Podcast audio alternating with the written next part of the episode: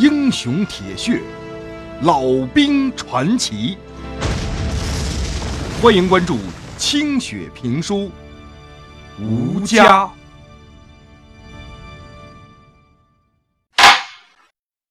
转眼一年过去了，可是自个儿上了朝鲜前线的男人仍然没有个消息。翠儿的心里有点不踏实。他趁着去县里看孩子的功夫，挑了半筐鸡蛋，自个儿问路，找到了县政府，指名道姓的要找楚建县长。楚县长刚开完镇反会议回来，连忙接待了他，答应帮他去三十八军驻地了解一下老旦的情况。翠儿带来的鸡蛋，楚县长是死活都没收。这一年下来呀，两个孩子的个头蹭蹭的往上窜，老大有根儿已经变得是虎背熊腰，跟他爹老旦一样，非常的魁梧。眉宇之间也越发的多了一股彪悍之气。老二有盼儿，个子也长了不少，只是没有他哥那么威猛，还是看上去比较瘦弱。但是，气质上，比老大更多了一份斯文。这俩兄弟都想爹呀，盼星星盼月亮似的盼他爹回来。这两兄弟呀，因为没有受过基础的小学教育，在上初中之前得需要读两年预科。这一读书啊，老二有盼儿，非常的聪明。而且好学好问，也不打架了，经常是挑灯夜战，学习呀，哎呀，好的，经常让老师们都掉下巴。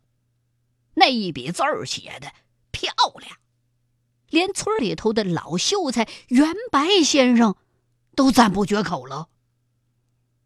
而且这老二有盼啊，对文学和历史有非常浓厚的兴趣。一回家就拉着他娘翠儿的手，给娘讲历史上的那些故事。也不知道他打哪儿知道了那么多朝鲜战场上的事儿，啊，朝鲜那边为什么打，谁和谁在干架，志愿军目前怎么样了？把他娘给讲的云山雾罩的。从儿子的嘴里知道了，志愿军已经把南朝鲜的首都给占了。现在两边正打得激烈呢，老旦所在的军队一入朝就干了几场大仗，把敌人打得落花流水的。翠儿听了，心里甭提有多高兴了。只是高兴之余，也有些担忧。楚县长设法给三十八军驻地接待的部门打了个电话。并没有得到老旦和地团的消息，可是他也得知了三十八军现在在朝鲜那头啊，被称呼为万岁军，所以连忙托人把这消息就告诉了翠儿，说：“你就放心吧，你们家老旦呢肯定没事了。这下子多牛气啊！啊，部队成了万岁军了，那他还不成了万岁团长了？”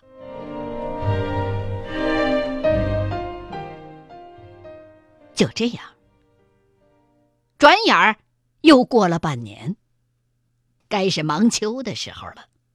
家家户户都开始倒腾院子、清理羊场，准备收割庄稼、打粒儿、晒谷子。这里不比黄泛区那边，谷子、高粱、棉花、玉米都熟的不错。收完秋后的庄稼，就得准备种小麦了。八月十五一过。各家各户打点好自个儿家的粮食，分出上缴的公粮，然后就开始打大枣、蒸秋包，挨家挨户的串门吃喝。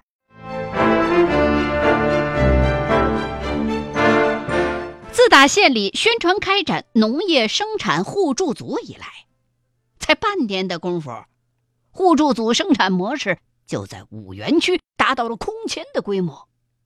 板子村成立了生产大队。生产大队下头有一群小队，一个小队长带着若干农户成为一个生产小队，一个小队就是一个生产组。所以啊，仅仅是一个板子村就有十七八个生产组。一个组的几户人家都把农具、力气、人员全都合起来使，但是土地还是分着的，只是集中力量，集中突破各家的农活。县里头和区里头把党中央的精神传达到了各村各户。党中央认为啊，要克服农民分散经营的困难，要使广大贫困的农民迅速的增加生产。走向丰衣足食的道路，要让国家得到比现在多得多的商品粮和其他的工业原料，同时呢，还要提高农民的购买力。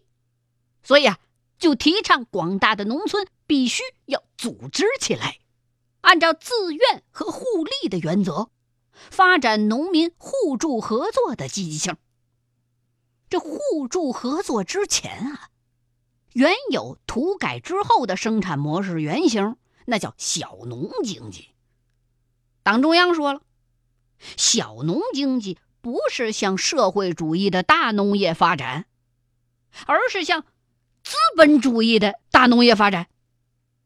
那么，资本主义的道路是社会主义农业生产必须反对的。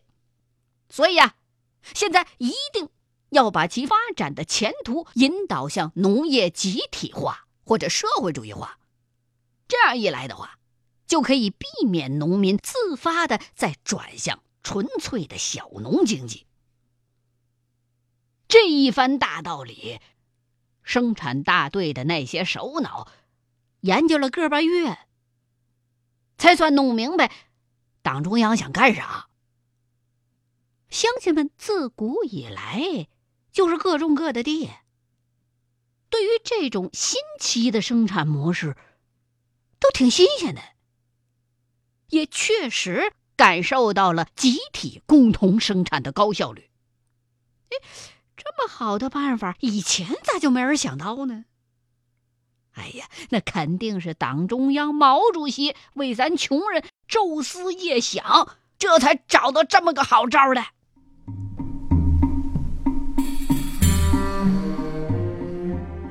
一九五一年的秋天，板子村家家户户的都忙成了一团，到处都飘着丰收的味道。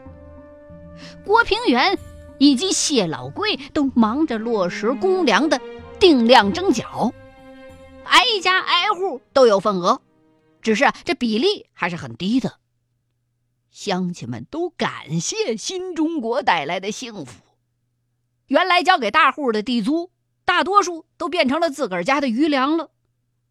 跟堆在自个儿家后院的那些过冬的粮食比，那点上缴给国家的公粮占的比例啊，根本不算什么。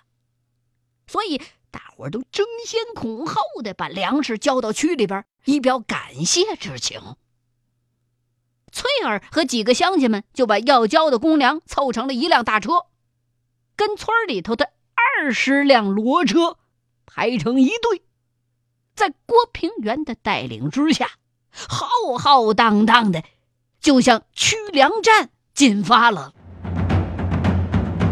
他们的车上插满了红旗，一路上欢歌笑语，路上还不停的撞见临近村子的交粮队。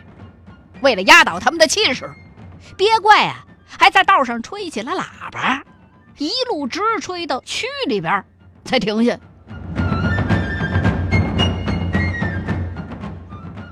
让他们没想到的是，曲粮站的门口竟然排起了长龙了。什么来自西堤北村、乔庄、西河沿村那些交粮队伍，早就在那块排着了。曲粮站的工作人员显然没想到。各村的村民交粮这么踊跃啊，手忙脚乱了，连秤砣都不够，人手也不足，粮仓甚至还没全盖好呢，正在这头着急呢。郭平原闭着眼睛合计了一下。哎呀，这照这速度，至少得明天才能轮到板子村儿。这要是带队回去，不划算。回头再一看，马家台村和刘家窖村的那运粮队也挨着屁股到了，这怎么办呢？嘿，咬牙，大伙儿啊，干脆就在马车上过夜吧。交完了粮，再回村咱们给新中国交粮，为国家把粮库塞满，种地再苦再累都不怕，还怕在车上过个夜呀？那就这么着吧。既然只能待在这儿排大队，翠儿就动了去看看孩子们的心思。这粮站呢，距离孩子们的学校。只有十里地，离孩子们住的亲戚家也不过就十五里地，马车打个来回，夜半的时候也就该回来了。于是啊，翠儿就央说了赶车的小队长，让他送自己一程，反正在这儿也是闲扯淡，没事干，也耽误不了明天交公粮，所以小队长也就痛快的答应了。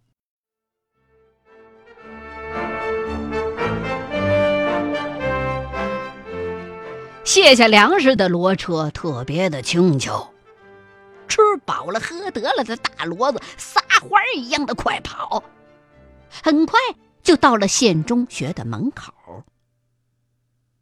这时候已经是傍黑了，翠儿就看到学校门口停着几台公安的车。大门入口那大操场上围满了人，正在那叽叽喳喳的叽里呱啦，也不知道吵什么呢。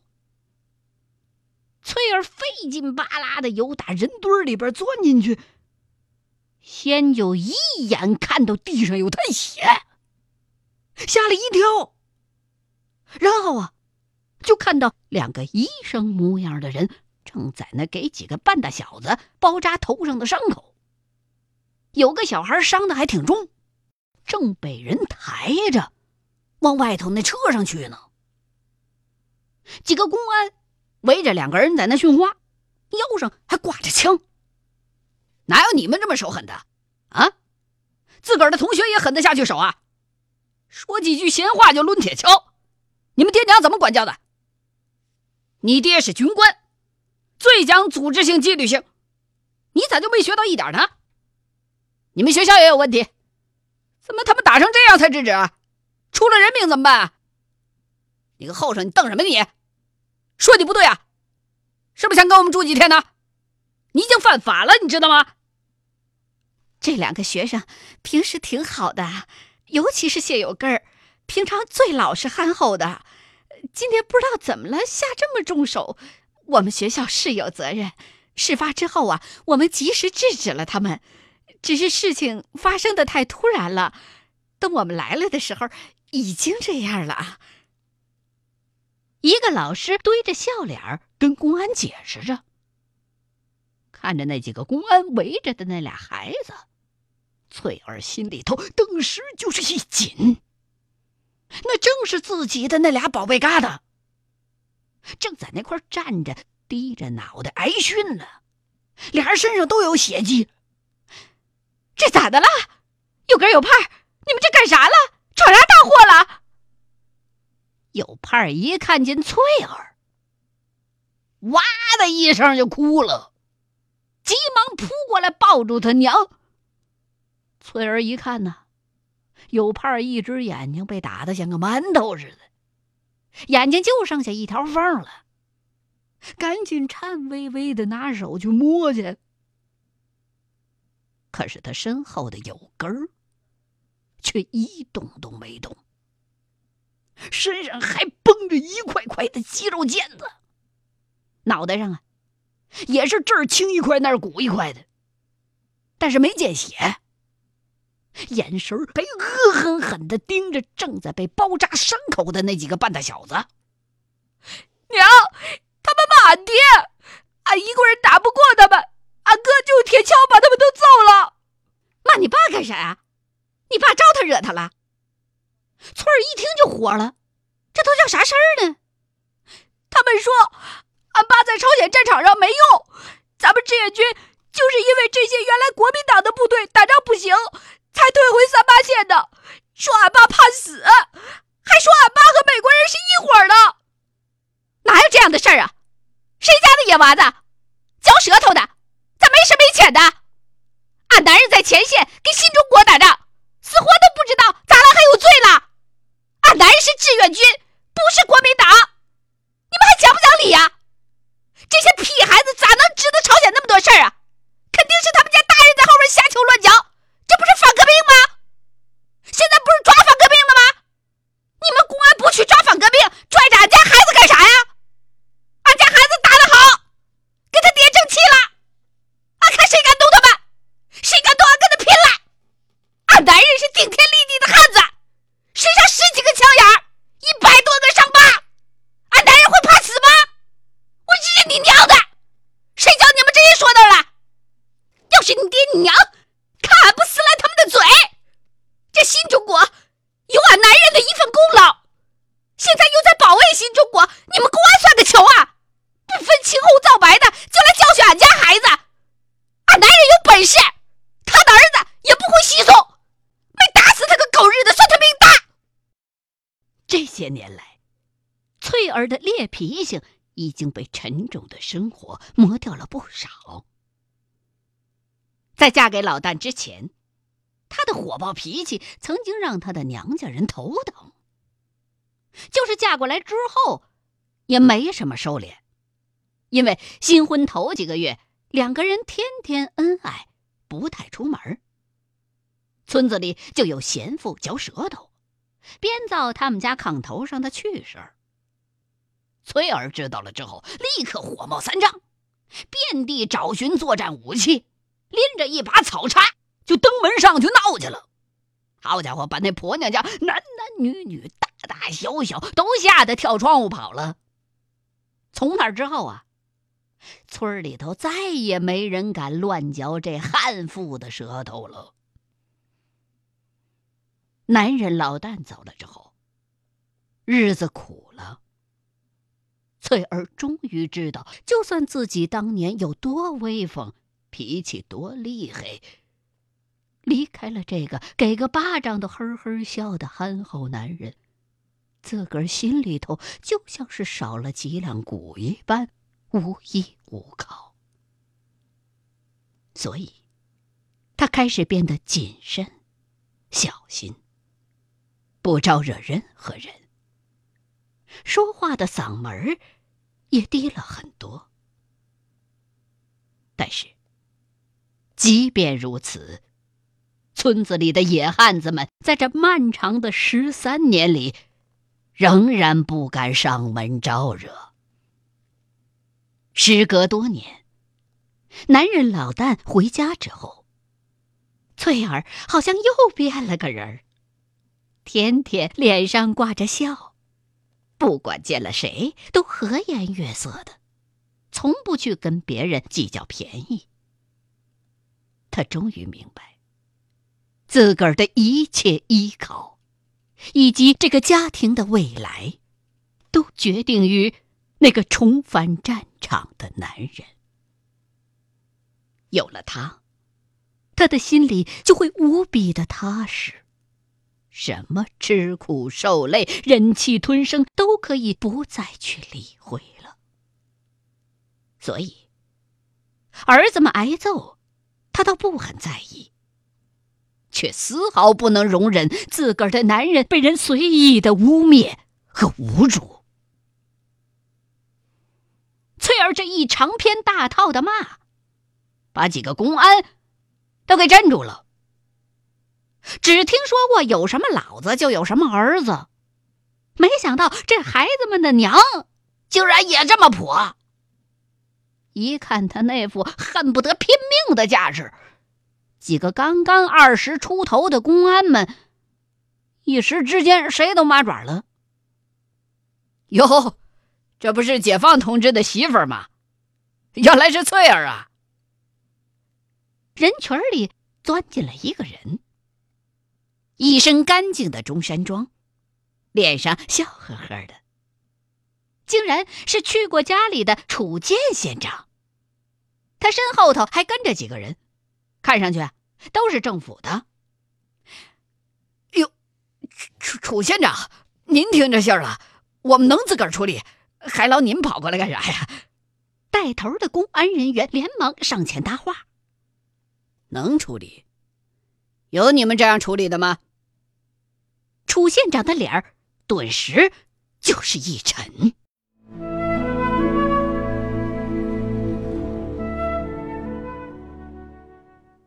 欲知后事如何，欢迎各位继续收听清雪评书《吴家》。